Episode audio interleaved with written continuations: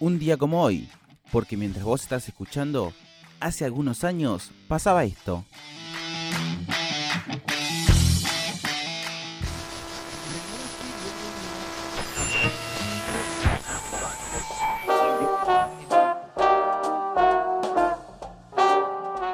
Hoy se cumplen 52 años del lanzamiento del Apolo 11.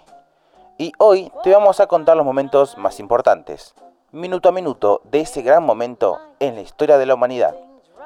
Con más de 500 millones de personas pendientes en todo el mundo, el 16 de julio de 1969, la misión Apolo 11 se prepara para el despegue desde Cabo Kennedy, en Florida, en lo que posiblemente será considerado el mayor paso dado en nuestra historia, la llegada de seres humanos a la Luna y su regreso a la Tierra.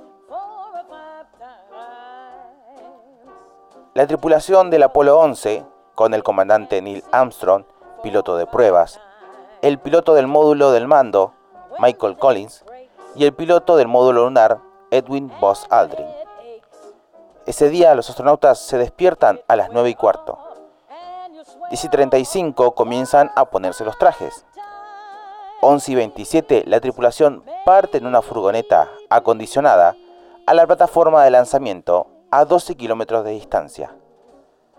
Toman el ascensor que los lleva al módulo de mando del Apolo, situado a 110 metros de altura, en lo alto del cohete Saturno B. 11.54. Armstrong entra en el módulo de mando y se coloca en el asiento izquierdo. Cinco minutos después, Collins se sitúa en el derecho y Aldrin en el asiento central. El tiempo es bueno, con viento de 10 nudos procedentes del sureste, una temperatura de unos 28-29 grados y nubes a 5.000 metros. Dos pequeños problemas en el equipo de tierra, una fuga en una válvula y el fallo de una luz, pero se corrigen mientras los astronautas van camino de la plataforma. 14 y 27, el brazo de acceso del Apolo se separa. 14.32, con menos de un segundo de desviación respecto a la hora prevista, 8 segundos antes de la hora de lanzamiento, se encienden los primeros motores de la primera etapa del Saturno 5. Durante dos segundos, el vehículo acumula fuerza propulsora. Los brazos que sujetan el cohete se retiran y el vehículo comienza a separarse lentamente de la plataforma, con una sincronía humanamente inmejorable. 14 y 47. El Apolo 11 llega a 150 kilómetros de la órbita terrestre. Momento en que los astronautas y el control de la misión en Houston, Texas, comprueban exhaustivamente el estado del vehículo. 17 y 22. El encendido del motor de la tercera etapa del cohete Saturno saca al Apolo 11 de la órbita terrestre y lo sitúa en su trayectoria lunar con una velocidad inicial de 38.000 km por hora. 17 y 49. Mientras la nave se aleja de la Tierra, el módulo de mando Servicio Columbia se separa de su adaptador de lanzamiento y se recupera el módulo lunar Eagle en su compartimiento, encima de la tercera etapa.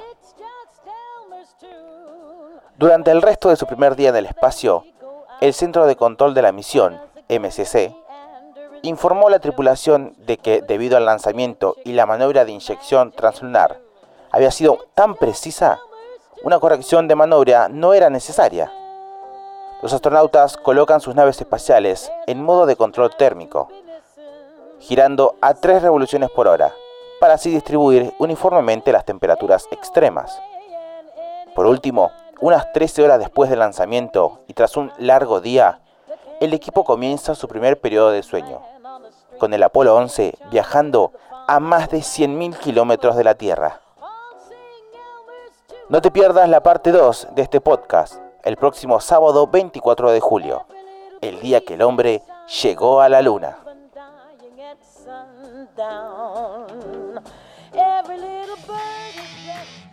¿Te gustó lo que escuchaste? Puedes encontrar este y más contenido en concafeweb.com. Y también nos puedes seguir en Instagram un día como hoy, 20-21.